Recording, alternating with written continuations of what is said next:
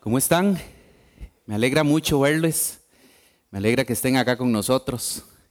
Eh, siéntase siempre en casa. Bienvenido, bienvenida. Esta es su segunda familia. Y siempre, como digo, es un honor para mí poder servirles de esta manera, eh, yendo todos a la luz de la palabra y aprender lo que Jesús hace muchos años le dijo a sus discípulos.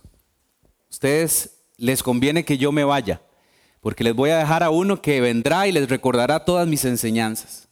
Y hoy ese sigue acá con nosotros, recordándonos las enseñanzas del Maestro. ¿Qué le parece? Esperanzador, ¿verdad?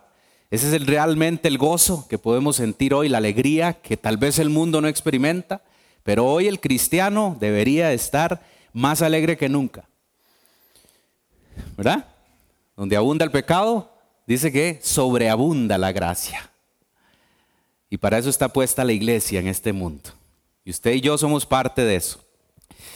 Si usted está hoy por primera vez y la semana pasada no vino, déjeme nada más contarle que estamos desarrollando una pequeña serie, una miniserie de dos metáforas que el Señor Jesucristo le enseñó a sus discípulos en el famoso Sermón del Monte. El Sermón del Monte es aquel sermón que registra el Evangelio de Mateo como uno de los primeros cinco sermones importantes que causaron un gran impacto en ese momento en los discípulos en primera instancia y en aquellos que estaban espectadores escuchando las enseñanzas de aquel hombre que parecía que era el enviado de Dios.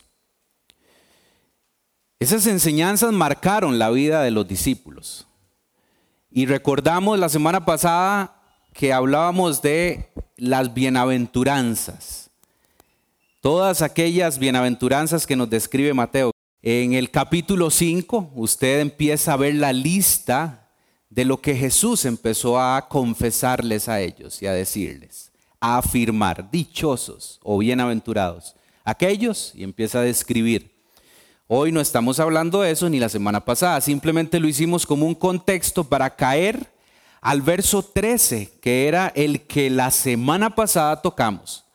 Porque recién terminando Jesús de describir las bienaventuranzas, el versículo 13, Él se vuelve a sus discípulos que estaban ahí sentados con Él.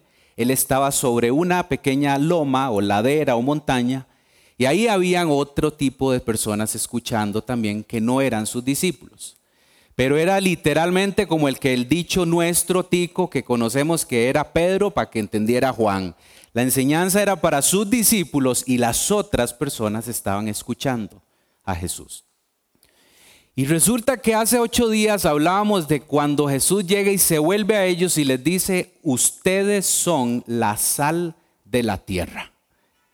Recuerda eso, ustedes si estuvo conmigo la semana pasada, vimos acerca y hablamos y profundizamos muchísimo acerca del, de la sal.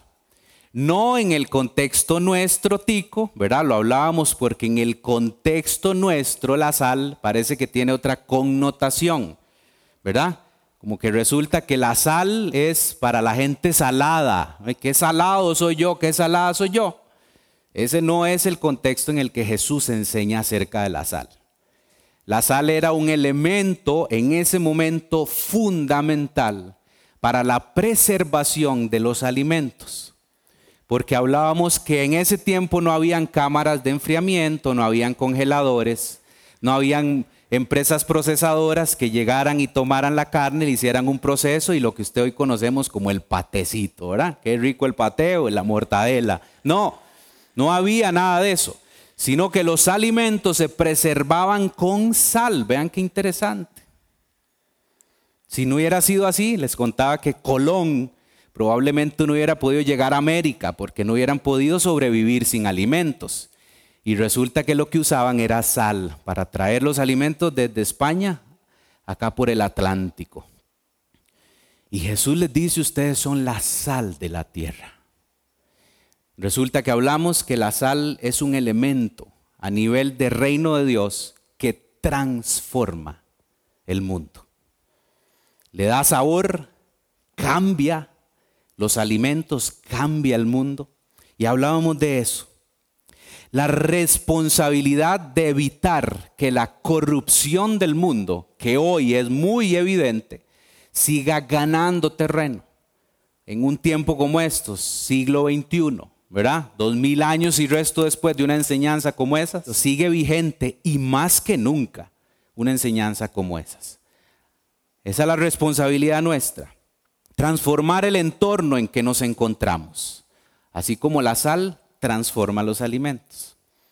Recuerda que hablábamos que qué terrible es comer arroz sin sal, ¿verdad? Pero usted le pone un poquito de sal y cambia completamente. Es otra, otro sabor. A menudo nosotros somos pocos y yo le decía que no se preocupe, eso no es lo importante. A pesar de que somos pocos, así como unos pequeños granos de sal marcan la diferencia en el alimento, unos pocos cristianos fieles y discípulos fieles a Cristo pueden marcar grandes diferencias en este mundo. En otras palabras, todo seguidor tiene la responsabilidad de influir en la vida de otros. ¿Se acuerda que hablábamos eso? No que otros influyan en mí, sino yo influir en ellos, como la sal influye en los alimentos. Pero Jesús también daba una advertencia, porque después de que les dice ustedes son la sal de la tierra, si la sal se vuelve insípida o que pierde su sabor, dice entonces, ¿cómo va a recuperar su forma o su esencia? Igual, de igual manera, si el discípulo no entiende que puede perder y que puede perder el sabor, resulta que hay una gran advertencia y una llamada de atención con esa responsabilidad de transformación del entorno. Si no entendemos que somos nosotros los que influimos en las personas, si perdemos ese enfoque, si nos olvidamos de que somos agentes de influencia con el reino de Cristo en la tierra, pues entonces lamentablemente Jesús dice, no están cumpliendo la función que cumple la sal. Eso hablábamos la semana pasada, estamos haciendo un repaso. Y después hablaba yo con el, con el salero, no sé si lo recuerda, tenía un salero aquí con bastante sal y les ponía el ejemplo que el salero y la sal está ahí muy comodita en, dentro del salero y a veces el cristiano está de alguna manera cómodo dentro de la iglesia o dentro de su hogar, igual que la sal, pero si no sacuden el salero y si no sacan la sal, parece que la sal no podría salir de ahí. Parece que Dios ha venido sacudiendo un poquito la iglesia y quiere que esa sal salga de ese salero, que salga de la comodidad. Eso es lo que estábamos hablando. Pues hoy entonces vamos a continuar con esta segunda parte de la otra metáfora. La primera entonces, no lo olvide, usted y yo somos la sal de la tierra. Hoy nos corresponde aprender de la luz del mundo, porque resulta que el verso 14 de Mateo 5 entonces empieza otra vez Jesús a dar una descripción. Después de enseñarles acerca de la sal, ahora cambia un poquito también la perspectiva y da otra metáfora. Ustedes son la luz del mundo. ¿Le parece si oramos? Señor, gracias. Pedimos, Señor, y anhelamos que tu Espíritu Santo, con ese poder, con esa autoridad que viene al ser humano, nos revele en una mañana como estas una enseñanza que es trascendental en un tiempo como estos. En tu nombre Jesús oramos. Amén. La luz tiene dos funciones principales. Vamos a hablar de luz en este momento, de lo que usted y yo conocemos. Eso que se ve ahí, en todo lado, hay luz. ¿Por qué? Porque no es de noche. Predomina el sol, obviamente. Entonces vamos a hablar un poquito de esa luz. La función básica de la luz es repeler la oscuridad, las tinieblas. Y escuche qué interesante esto. La luz viaja a través de radiación electromagnética y también conocida como ondas electromagnéticas. Tome nota de eso porque es interesante el ejemplo. ¿Y la oscuridad viaja? No, la oscuridad no viaja. La oscuridad es estática, está en un mismo lugar, está parada, detenida. La luz viaja a través de esas ondas electromagnéticas. Vean lo interesante porque quiero hacer una conexión acá. La oscuridad como no viaja, no tiene el poder de apagar la luz. No. O sea, la luz es la que viene y desaparece la oscuridad. Basta con hacer un simple ejemplo. Apague las luces de su cuarto completamente en la noche, que todo quede en tinieblas, y encienda un fósforo que sea. Y usted ve cómo cambia totalmente la oscuridad. ¿Ok? Eso es lo que sucede con la luz.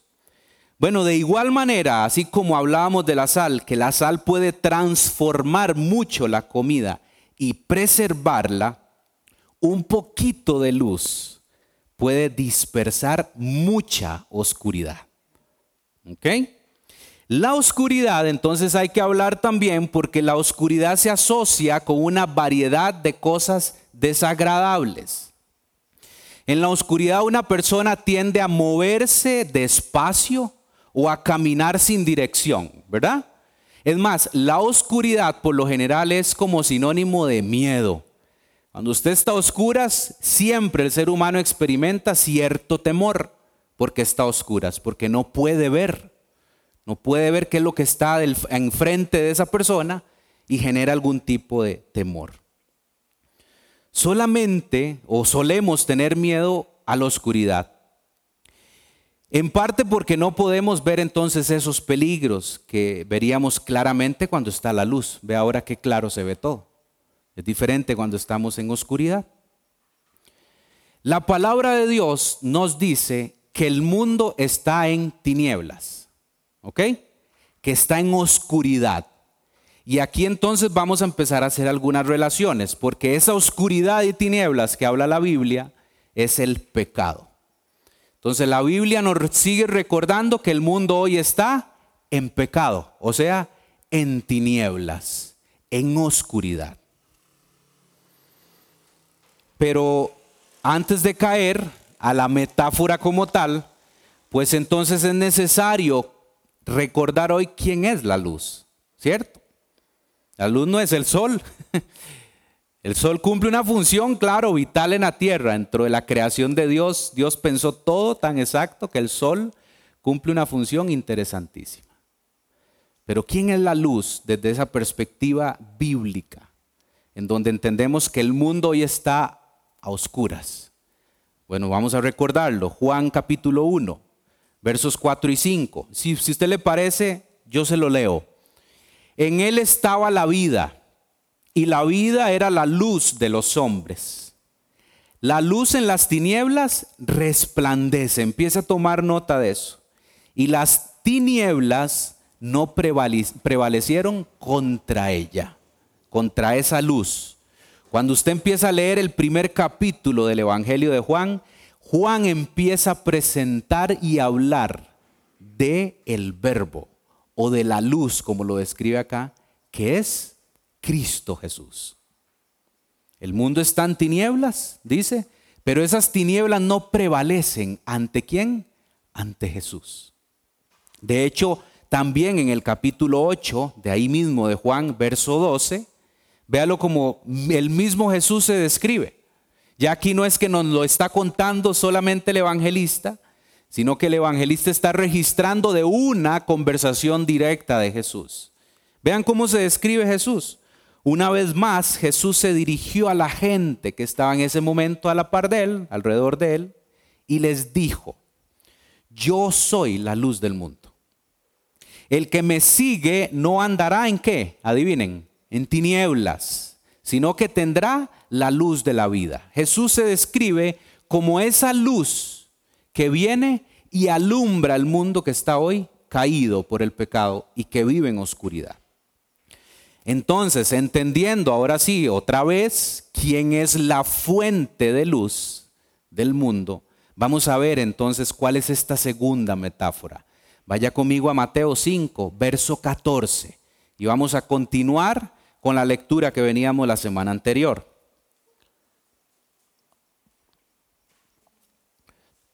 verso 14 al 16. Una vez entonces que tenemos claro quién es la luz, ¿verdad? No hay otra fuente de luz que es solamente Jesús. Vamos a ver qué es lo que Jesús nos demanda hoy hacer. Que en ese momento fue a sus discípulos, pero hoy es a nosotros. Dice, ustedes son la luz del mundo. Una ciudad en lo alto de una colina no puede esconderse, ni se enciende una lámpara para cubrirla con un cajón. Por el contrario, se pone en la repisa para que alumbre a todos los que están en la, casa. Hagan brillar su luz delante de todos para que ellos puedan ver las buenas obras que usted de ustedes y alaben al Padre que está en el cielo. Esa es la porción en la que vamos a estar hoy. Y otra vez de nuevo Jesús es enfático con la frase. De igual manera cuando le dijo, ustedes son la sal de la tierra, hoy hay una frase que va a resaltar de alguna manera, que va a sobresalir de esta lectura. Porque Jesús dice, ustedes son la luz del mundo. Y Jesús de hecho adoptó la metáfora para sí mismo. En Juan otra vez, vean qué casualidad. Otra vez Juan hablando de la luz. Pero Juan en el capítulo 9, verso 5, vean lo que dice. dice este Jesús dice, mientras esté yo en el mundo, yo soy la luz del mundo. ¿Ok? Jesús está diciendo, eh, diciendo en otras palabras, mientras yo esté acá y el tiempo que permanezca con ustedes, tengan claro que yo soy la luz del mundo. Pero entonces aquí toma esa metáfora, Él como luz, para empezar entonces a trasladar algo hacia los discípulos que vamos a ir descubriendo. La segunda metáfora utilizada por Jesús para todo seguidor de Cristo es ser la luz del mundo. Y eso téngalo hoy como en su primera línea. Usted y yo hoy, ante ese escenario de oscuridad, somos luz. ¿Ok? Aquí Jesús les dice a sus discípulos, ustedes son la luz del mundo. ¿Y por qué? Porque el tiempo de Jesús era de alguna manera, de alguna manera físicamente limitado. Recuerden que el ministerio público de Jesús duró tres años y medio. Entonces, de alguna manera, su presencia física iba a estar limitada. Pero aquí Jesús empieza a adelantar ante su ausencia, porque en esa ausencia que iba a suceder, resulta que Jesús les está enseñando acá para que recordaran entonces quién era esa luz. Ante la ausencia de él, ante el, ¿verdad? el regreso de él al Padre, resulta que él se había descrito como una luz y como la luz del mundo, pues resulta que en algún momento ustedes van a entender que ya al no estar yo con ustedes presente, ustedes son y van a ser la luz del mundo. Ahora aquí lo interesante es esto. Nuestra luz viene de nuestra relación con Cristo. ¿Ok?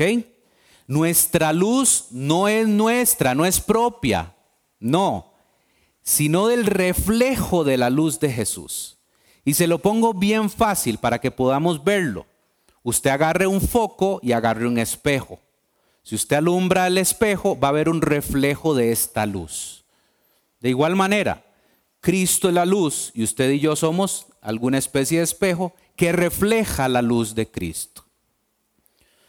Cuando Jesús nos dice que somos la luz del mundo es porque Él mismo nos está dando de esa luz, que es Él mismo.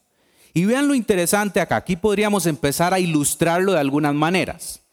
La palabra nos dice que el mundo vive en completas tinieblas, correcto. Y las únicas velas encendidas que están en esa oscuridad somos nosotros. O también, si usted quiere verlo con otro tipo de ilustración, nosotros hoy somos las únicas lámparas que están encendidas en un mundo que vive en oscuridad. Como luz debemos iluminar el mundo. Y aquí es donde empezamos a caer en la responsabilidad. El mundo que se encuentra en tinieblas y que no puede, escuche esto, ese mundo en tinieblas no tiene la suficiente claridad para ir a la fuente de luz. ¿Ok? Eso es lo que está sucediendo. No hay claridad para que ellos lleguen a la fuente de luz que es Cristo. Y resulta que ahí es donde entramos en acción. Usted y yo somos las lámparas que van iluminando ese sendero oscuro para llevarlos a quién? a la luz. No que vengan a mí, no que vengan a ustedes. Nosotros no producimos luz, somos reflejo de la luz de Jesús. Si usted se encontrara, otro ejemplo que quisiera ponerle, si usted se encontrara perdido en un bosque, imagínese la escena, usted está en un bosque, está nublado, entonces al estar nublado no hay luna y no hay estrellas, o sea, no hay ninguna fuente de luz. Y usted está ahí, en ese escenario, dos de la mañana, bien oscuro. Imagínense lo que anhelaríamos, un destello de luz en ese momento, para encontrar el camino y estar a salvo. El mundo hoy anhela un pequeño reflejo para estar a salvo. Y la salvación está en Cristo. La responsabilidad, ahora sí empezamos a ver aquí cuál es nuestra tarea, es a esas personas que hoy no tienen la capacidad de poder ver claramente dónde está el camino a Jesús, usted y yo debemos empezar a iluminar ese camino para llevarlos a Él. Muchas personas, y escuche esto, porque yo sé que usted va a estar conmigo. Yo, muchas personas ni siquiera están conscientes de que viven en tinieblas. No están conscientes. ¿Por qué? Porque no han sido probablemente expuestos a la palabra de Dios. Y mientras el ser humano no sea expuesto a la palabra de Dios, nunca va a ser consciente de su vida de oscuridad de que vive en tinieblas. Entonces ahí es donde nos corresponde todavía más, con más anhelo, la responsabilidad de tener la iniciativa de llevarlos a la luz, porque ellos ni siquiera tienen la capacidad de detectar que viven en oscuridad. En consecuencia, ser luz implica iluminar el camino de aquellos que viven en tinieblas, quienes no conocen a Jesús ni pueden hacerlo por sí mismos. Eso es lo urgente que tenemos que tener en cuenta hoy. Algo importante de tener en cuenta en este tema es que nosotros, siendo luz o reflejo de esa luz, estamos expuestos, escuche esto, y los demás pueden vernos constantemente. ¿Qué pasa cuando hay luz? En la oscuridad, usted tiende a ver la luz. ¿Por qué? porque la oscuridad desaparece. Entonces la reacción normal es que vemos la luz, la claridad. Nosotros estamos expuestos a que nos observen como luz que ilumina el mundo oscuro. Y que al menos que nos ocultemos, porque podría pasar que usted se oculte, o que nos mimeticemos, y déjeme esa frase ahí para explicársela, mimeticemos con nuestro entorno la gente estará observando lo que hacemos. Entonces, a no ser de que usted se oculte o se mimetice, la gente nos va a estar observando. ¿Qué es mimetismo? Me encontré esa palabra y me pareció interesante para compartírselas. El mimetismo es la capacidad de algunos seres vivos, como animales y plantas, de asemejarse, escuche esto, en el color o la forma de los objetos entre los que viven. ¿Y saben para qué? Para pasar inadvertidos. ¿Escuchó eso? El mimetizarse es de alguna manera un tipo de camuflaje para que no nos vean, para que pasemos inadvertidos, para que no marquemos ninguna diferencia. Entonces, a no ser de que usted se oculte o se mimetice, la gente nos está observando como fuente de luz, como reflejo de luz. Después de la frase que Jesús dice, ustedes son la luz del mundo, entonces, en otras palabras, y aquí es donde yo siempre me identifico con los discípulos, porque probablemente a veces los discípulos se quedaban tirando líneas, ¿verdad? Híjole, y ahora el maestro, ¿qué quiere decir con esto? Me acaba de decir que éramos sal, bueno, ya más o menos me quedó claro, y ahora me dice que soy luz. Y Jesús conoce y nos conoce a todos. Probablemente más de uno está patinando, ¿verdad? ¿Y qué será el asunto de la luz? Empieza a explicarlo Jesús en ese amor, empieza a describirlo bien puntual, porque entonces continúa diciendo, una ciudad en lo alto de una, de una colina no puede esconderse. Tome nota de eso. Ni se enciende una lámpara para cubrirla con un cajón. Vean la claridad de Jesús. En otras palabras, vamos a irlo viendo. Jesús les dice, una ciudad que está en lo alto siempre va a ser observada. Difícilmente se puede ocultar porque está en lo alto. Y con mucho más razón si esa ciudad está iluminada. ¿Cierto? Entonces, ahí si no les quedó claro a los discípulos, les dice, si ustedes no entienden que ustedes son como una ciudad que está en lo alto y la gente los observa, bueno, les voy a poner otro ejemplo más. Ustedes son como una lámpara, ¿ok? Que se enciende. Pero nadie que está encendiendo una lámpara, porque aquí es importante entender un contexto en el que se da esto. En ese tiempo, otra vez, de igual manera como no habían este, sistemas de refrigeración, no había luz eléctrica sino que en las casas utilizaban lámparas de aceite para iluminar en la noche. Entonces Jesús ahí sabe que contextualmente la gente entiende la necesidad de una lámpara en ese momento. Entonces Jesús les dice, nadie en su casa en medio de la noche va a encender una lámpara y le va a poner un cajón encima para tapar su luz. Por el contrario, dice, se ponen a repisa, o sea, se ponen en alto, se pone arriba, para que alumbre a todos los que están en casa. Y otra vez, aquí, enfático Jesús, hagan brillar su luz delante de todos. Para que ellos puedan ver, aquí esto es clave y ahorita lo vamos a ver, para que ellos puedan ver las buenas obras de ustedes y alaben al Padre que está en el cielo. Entonces esto indica que los discípulos de Jesús son extensiones del ministerio de Jesús. ¿Ok? Al llevar, ¿qué sería? La salvación a los confines de la tierra. Miren, en un tiempo como estos, otra vez, con lo que está sucediendo, con lo que estamos viendo, con la aceleración de esta sociedad, que va tan rápido, la transformación que está ocurriendo a nivel geopolítico. Miren, esto es clave, recordar en un tiempo como estos lo que realmente trasciende en el ser humano.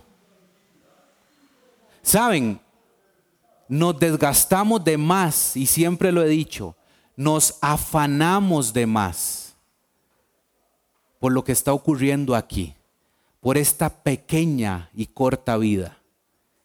¿Se ha dado cuenta de eso? Seguimos siempre luchando por lo mismo. seguimos teniendo los problemas por lo mismo. Seguimos afanándonos por lo mismo. Porque vemos el punto que significa en la eternidad esta vida, porque es un punto. Y nos olvidamos de lo trascendental en el ser humano, que es Cristo Jesús. Vean en la urgencia de este mensaje, familia. Como luz nosotros necesitamos llevar ese mensaje de esperanza y salvación a aquel que no lo tiene. Y lo que realmente marca la vida del ser humano. ¿Para qué? Para eternidad. ¿Ves? No es que Jesús viene y nos resuelve muchas veces nuestros pequeños problemas acá, que son limitados, sino que nos resuelve lo que implica, el impacto que es esto en la eternidad. Seguimos viendo acá y no seguimos viendo allá. Esta familia es la esencia, permítame decírselo de esta manera, es la esencia del verdadero discipulado. El discípulo que oculta su justicia o el mensaje del Evangelio es como una ciudad resplandeciente que todo el mundo podría ver por su luz y apaga su resplendor o brillo en la noche. Si no entendemos la urgencia familia, y con mucho amor se lo digo, si no entendemos que usted y yo somos el reflejo de la luz de Cristo, el mundo se va a seguir perdiendo. El mundo en esa oscuridad que vive no va a entender que hay esperanza y salvación en Cristo. Una ciudad en lo alto tendría la visión perfecta para que todas las personas puedan verla no se podría ocultar al ojo de todos. Saben, una vez hay un amigo de acá que le encanta este asunto de, fuimos ahí a un lugar que era muy alto y fuimos en la noche y usted ve aquel aquella visión tiene del Valle Central. Ustedes la han visto en muchos lugares, ¿verdad? Naranjo también se ve, eh, todos los distritos de Grecia, usted ve allá en la casa de, de Crista y Benjamín, se ve lindísimo, allá el, Valle Central. Y usted ve que allá usted, bueno, el que le gusta y es ubicado, ese amigo una vez me decía, vea, allá aquellas luces que usted ve allá, eso es Ciudad Colón. Aquellas que están allá Santana, aquello es Escazú, las montañas de Escazú. Podríamos en ese momento detectar dónde estaban, porque eran evidentes por medio de sus luces. Usted podría apagar todas esas luces si usted está en ese mismo mirador y lo que va a ver es oscuridad. Pero en el momento que enciendan las luces de esas pequeñas ciudades, usted va a empezar a observar y son evidentes. Esa es la función nuestra. Usted podría tomar la decisión de estar apagado, apagar esa luz y el mundo no va a observar nada. Es más, el mundo no va a ver ni siquiera la diferencia, porque estaríamos apagados. Un seguidor de Jesús debe de ser visible, no invisible, como una ciudad alumbrada. La luz de Jesús debe brillar con mucha intensidad a través de nosotros. Jesús continúa dando el ejemplo de que nadie va a encender una lámpara para cubrirla con un cajón. ¿Se acuerda de esa frase? En esta traducción utiliza cajón y me gustó, me gustó esta traducción porque quiero proponerle un par de puntos. Porque resulta que si Jesús dice que somos lámparas que están encendidas, pero que si alguien pone un cajón, parece que esa luz desaparece. Resulta que hoy podríamos tener algunos cajones, y permítame ilustrárselo de esa manera, que podrían estar apagando la luz nuestra. ¿Cuáles podrían ser? ¿Cuál, ¿Hay acaso cajones de verdad que nos están cubriendo para que no nos podamos dejar ver? ¿Será que eso es lo que está pasando hoy? Que somos camaleones que nos camuflamos y nadie nos puede detectar? ¿O realmente queremos entender hoy de nuestra responsabilidad de ser luz? Vamos a ver, ¿cuál podría ser un cajón que tapa nuestra, bueno, el, el reflejo de la luz nuestra, que es la fuente Jesús? Una podría ser nuestras actitudes incongruentes. Resulta que muchas de nuestras luchas, por lo general empiezan en nosotros. Se ha dado cuenta que por naturaleza el ser humano tiende a culpar a otros de lo que sucede de manera negativa. Pues resulta que en esta vida de cristiano, de discípulo, muchas veces lo que sucede inicia en mí. Y lo que yo no estoy logrando avanzar es porque soy yo el que estoy estorbando en la obra que está haciendo el Espíritu Santo. Nuestras actitudes incongruentes podrían ser ese cajón que está tapando la luz. Y voy a explicarme. Nuestro testimonio, familia, nuestro testimonio, ¿saben dónde empieza? Empieza en casa.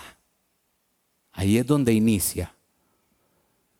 Obviamente hay un efecto que va a producir también eh, nuestro testimonio fuera de casa, pero inicia ahí. Ahí es donde empieza todo. Y si usted está de acuerdo conmigo, entonces permítame hacerle algunas preguntas de si usted está conmigo en que el testimonio nuestro empieza en casa. ¿Qué tal su testimonio entonces en su hogar? ¿Qué tal está hoy? ¿Qué dice su familia de usted? los que están ahí con usted, ¿qué dicen? ¿Glorifican ellos a Dios por sus actitudes? ¿Son actitudes congruentes? De manera de que todo lo que estoy aprendiendo de manera intencional de parte de Cristo Jesús por medio de sus enseñanzas, lo llevo a la práctica en mi casa. Estamos hablando de la dinámica en el hogar. ¿Soy congruente en lo que digo y lo que hago. Una pregunta más. ¿Los ayuda usted a acercarse a Dios? ¿Los ayuda usted como luz a que vean la luz de Cristo? La actitud. Esa puede ser un cajón que hoy nos, no nos está permitiendo dejarnos ver familia. Y a mí me encanta recordar lo que Pablo le escribe a los filipenses en algún momento, porque vea cómo lo describe. Filipenses 2.5, se lo leo. La actitud de ustedes debe ser como la de quién? Como la de Cristo Jesús. Híjole, ahora sí se puso complicado esto. Porque si yo no entiendo esta verdad, híjole, resulta que estoy siendo entonces un cajón más bien en lugar de lámpara, que yo mismo me estoy ocultando. La actitud de ustedes, dice Pablo, debe ser como la de Cristo Jesús, la manera de pensar. Se da cuenta que nuestras acciones inician por una manera de pensar. Todo empieza acá. Yo actúo de acuerdo a lo que pienso. Y entonces resulta que si Pablo me dice que mi actitud, mi manera de pensar debe ser como la de Cristo, se supone que yo debería estar actuando como actuó Cristo. Nuestras actitudes incongruentes pueden ser uno. Y la otra, nuestras acciones, ahora sí vamos a pasar de la actitud de lo que está acá a nuestra acción, a cómo se ve esto entonces en el día a día, en la práctica. Nuestras acciones en muchas ocasiones no reflejan entonces el carácter de Cristo. Como luz del mundo, familia, nuestro trabajo diario es reflejar el carácter de Cristo con buenas obras. Y ya vamos a hablar de las buenas obras. Las palabras de Jesús dejan claro que el discípulo, usted o yo, no es el autor final de las buenas obras. Si así fuera, si las obras vinieran de mí y se producen por mi capacidad, resulta que entonces merecería ser elogiado, ¿correcto? Merecería el aplauso o la palmadita en la espalda, pero no. Las buenas obras inician y terminan en Dios. Él es el que produce esas buenas obras en nosotros. Jesús enseñó que solo el Padre que está en el cielo debe ser alabado. Y aquí es donde llegamos al propósito principal de las buenas obras que está hablando Cristo. Las buenas obras son para que sea alabado el Padre que está en el cielo. Por las buenas obras de un discípulo, porque Él es la fuente verdadera. Jesús es la fuente verdadera de donde brotan estas buenas obras. Pero en la mayoría de casos, nuestras decisiones constantes reprimen la obra de Cristo Jesús. No debemos reprimir la labor del Espíritu Santo en nosotros. Esto es clave familia. Usted sabe y lo hemos hablado muchas veces, aquel que comenzó la buena obra en nosotros la irá perfeccionando hasta el día que Cristo regrese. Hay una obra que ya empezó en usted y en mí. Y esa obra todavía e, es una obra activa que el Espíritu Santo está haciendo. Eso es lo que permite que hoy podamos ser luz en este mundo oscuro. Y la luz es evidente, ¿por qué? Por medio de las buenas obras, es lo que está diciendo Jesús. Pero yo sigo siendo muchas veces el estorbo para el trabajo que Él hace en mí. Estas buenas obras, vamos a hablar de algunos ejemplos y ya casi terminamos. Estas buenas obras, le decía que son claramente visibles, ¿correcto? Las buenas obras no serían, es más, no existiría la posibilidad de ocultarlas, se ven fácilmente. ¿Cuáles podrían ser algunas obras? El amor, para mí esto es clave, el amor con otros. Esta para mí es el de la lista, si tuviéramos que enumerarlas, para mí esta podría ser la número uno, el amor. Pero ¿cuál es la fuente de amor otra vez? Cristo. ¿Ves que la palabra no se equivoca? Yo no puedo dar amor si no recibo el amor de Cristo, si no me alimento de ese amor. El amor puede ser una buena obra. ¿Cuál puede ser otra? El perdón.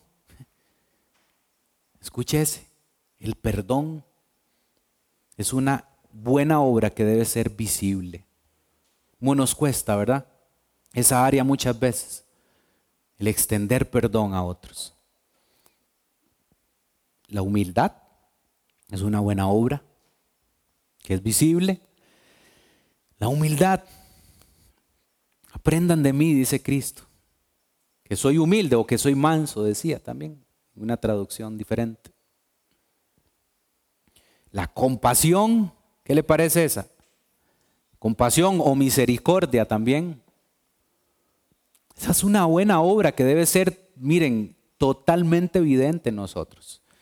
Y siempre recuerdo constantemente, antes, porque la carne nuestra, híjole, nos juega cada pasada, pero a veces la carne nuestra nos levanta el brazo a solo y el dedo y hay que, a veces es para señalar, ¿verdad? Y adelantarnos en criterios y prejuicios. Pero yo recuerdo siempre, más lo hablaba con un amigo hace un par de días, recordamos al ladrón en la cruz. en su último suspiro, Jesús tuvo compasión de él. No le tomó en cuenta su vida. Y dice la palabra, constantemente los evangelios nos registran que Jesús veía a las multitudes y dice que tenía que compasión de ellas. Esto es fundamental también familia. Debemos ser agentes compasivos, llenos de misericordia. No emitir juicios, sino ser personas, hombres y mujeres que extienden compasión, que comprenden lo que está pasando con la otra persona. Antes de señalarlo, lo comprenden. Y el otro que hemos hablado muchas veces, la obediencia. Esta puede ser una buena obra visible. Si otros no ven obediencia en mí, probablemente yo no sea luz. Y por eso le decía que si no somos luz, empezando por nuestro hogar, por nuestra casa, ¿cómo podríamos ser luz en el mundo? Si no podemos cumplirlo ahí? Dos preguntas más. ¿Estamos iluminando entonces los lugares ocultos o oscuros donde Dios nos tiene hoy? Usted sabe muy bien, usted se conoce. Yo no le conozco, obviamente, pero usted sabe dónde Dios lo tiene hoy. Y ahí en ese lugar donde Dios lo tiene hoy, usted está haciendo luz, está iluminando la oscuridad que se supone que ahí hay. ¿Qué tan intensa es nuestra luz? ¿Qué tanto estamos reflejando la luz de Cristo en el mundo? Efesios 5, y con esto ya vamos terminando. Efesios 5, versículos 8 al 14. Si quiere, búsquelo para que lo subraye, para que lo marque y para que ojalá lo lea a partir de hoy, todos los días, si usted quiere. Pero léalo esta semana, esté recordándolo, para que le quede ahí en su mente, en su corazón. Es Pablo otra vez recordándole a los efesios. Dice el verso 8, porque ustedes antes eran, vea lo que dice ahí, oscuridad. ustedes antes eran oscuridad, pero, aquí vienen los peros que a uno le gustan, pero ahora son luz en el Señor. Y entre paréntesis dice, el fruto de la luz consiste en toda bondad, justicia y verdad. Y comprueben lo que agrada al Señor. No tengan nada que ver con las obras infructuosas de qué? De la oscuridad, sino más bien denúncienlas porque da vergüenza aún mencionar lo que los desobedientes hacen en secreto. Pero todo lo que la luz pone al descubierto se hace visible, porque la luz es lo que hace que todo sea visible. Por eso dice, despiértate tú que duermes, levántate de entre los muertos y te alumbrará quién? Cristo Jesús. Amén. Despiértate tú que duermes, les escribe Pablo a los de Éfeso. ¿Será que a veces como que nos relajamos y nos dormimos un poquito? Quiero terminar con esto y me parece que es necesario entender lo que está pasando hoy. En el 2019, en Bogotá, Colombia, hubo un congreso, escuche muy bien, un congreso donde se reunieron todos los representantes de lo que se llama hoy ideología de género, lo más conocido como lobbies gays, para que me entienda bien claro. De toda Latinoamérica se reunieron en Bogotá para tomar decisiones de su agenda que se llama ideología de género. Esta ideología de género lo que está queriendo hacer es cambiar el concepto del género y por ende el concepto de la familia. Oscar hace unas semanas atrás hablaba de la importancia de pelear por la familia. Pues resulta que esta agenda que se viene tejiendo se reunió ahí y sacaron tres conclusiones de lo que se llama esta ideología de género. La primera conclusión a la que llegaron era que la ideología no había avanzado lo suficiente. Esa fue la primera conclusión. Tuvimos que haber avanzado más hasta este año y no lo hemos logrado. La segunda conclusión a la que llegaron, que ahí es donde nos compete a nosotros, porque estamos en ese paquete, es que dicen que los evangélicos bíblicos son el estorbo en esa ideología son la piedra en el camino que no está permitiendo que esto, que ellos les avance la ideología. Y hablan de hasta un término que es fuerte y no quisiera decir, pero nos dan una descripción.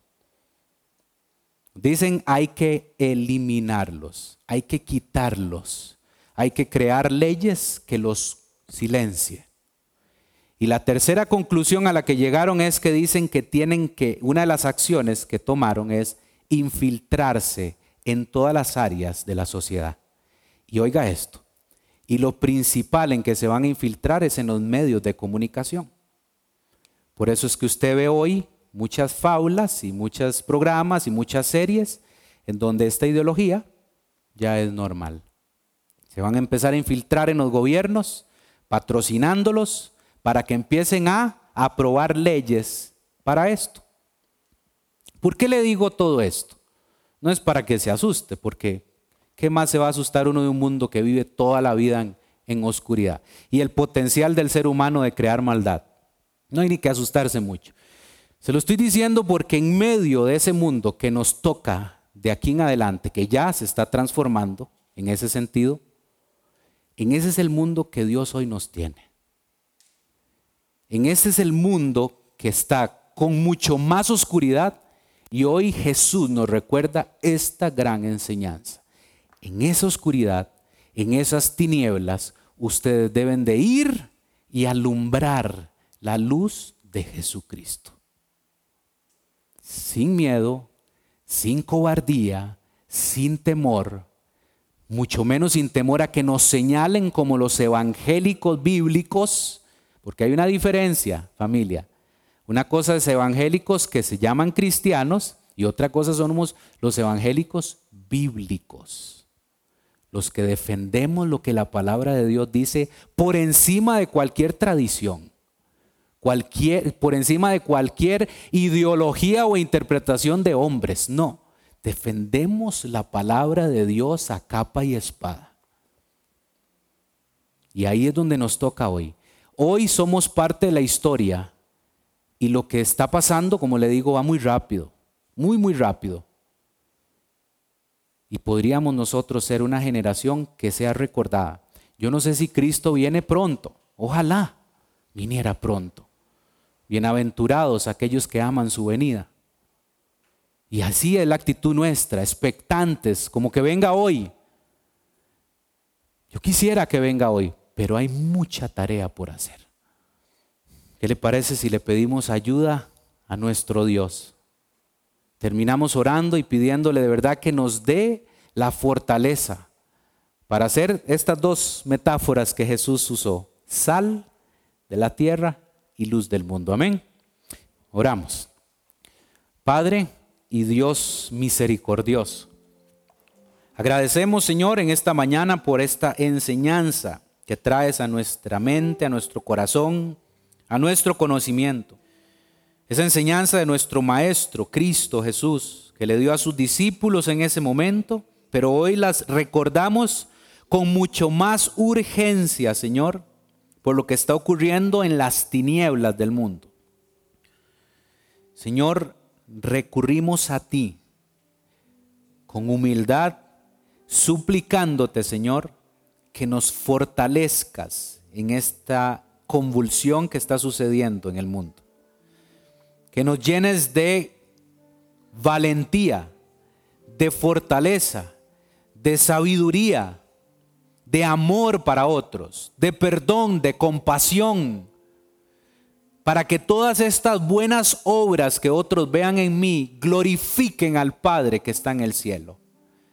Permítenos ser instrumentos, Señor, en tus manos para que otros vean a Cristo Jesús por medio de nosotros. Ayúdanos, Señor, a tener actitudes congruentes en, nuestra, en nuestro estilo de vida acciones que reflejen el carácter de Cristo por encima de mi carácter. ¿Para qué, Señor? Queremos hacerlo para hacer luz, para hacer sal, para transformar el mundo. Pero de verdad, Señor, requerimos del poder y de la autoridad que el Espíritu Santo le dio hace algunos años a los apóstoles y hoy podríamos ser parte de ese poder y autoridad del Espíritu Santo para ir a ese mundo oscuro e iluminarlo. Iluminar el camino de otros que no son conscientes hoy y llevarlos a la fuente de luz y de poder que es nuestro Señor y Salvador Jesucristo. Señor, si hoy no hemos entendido todo esto y no somos parte de esto, suplicamos que Cristo Jesús venga a cualquier corazón que en este momento está eh, afligido, que está en preocupación. Yo te suplico, Señor, que reveles la verdad del Evangelio, aquel misterio que había sido oculto para otros, pero hoy nosotros somos parte de la revelación de ese misterio, el Evangelio de Jesucristo, la buena noticia la noticia de esperanza, de salvación, de vida eterna. Si hay acaso acá en este lugar un corazón que no ha aceptado a Cristo, yo le invito hoy a que lo haga. Venga la luz. Jesús hace dos mil años dijo y afirmó, yo soy la luz del mundo. Si usted no ha venido a esa luz, le invito a que lo haga en esta mañana. Y a partir de hoy, a partir de hoy, escuche esto su nombre quede escrito en ese libro de la vida. Que el sello del Espíritu Santo venga y le dé esa marca a usted como hijo de Dios, como hija de Dios. E iniciemos este trabajo que es mucho por hacer. Ayúdanos Dios, ayúdanos Señor en esta tarea que nos has encomendado. En el nombre de nuestro Señor Jesucristo oramos y todos decimos, amén.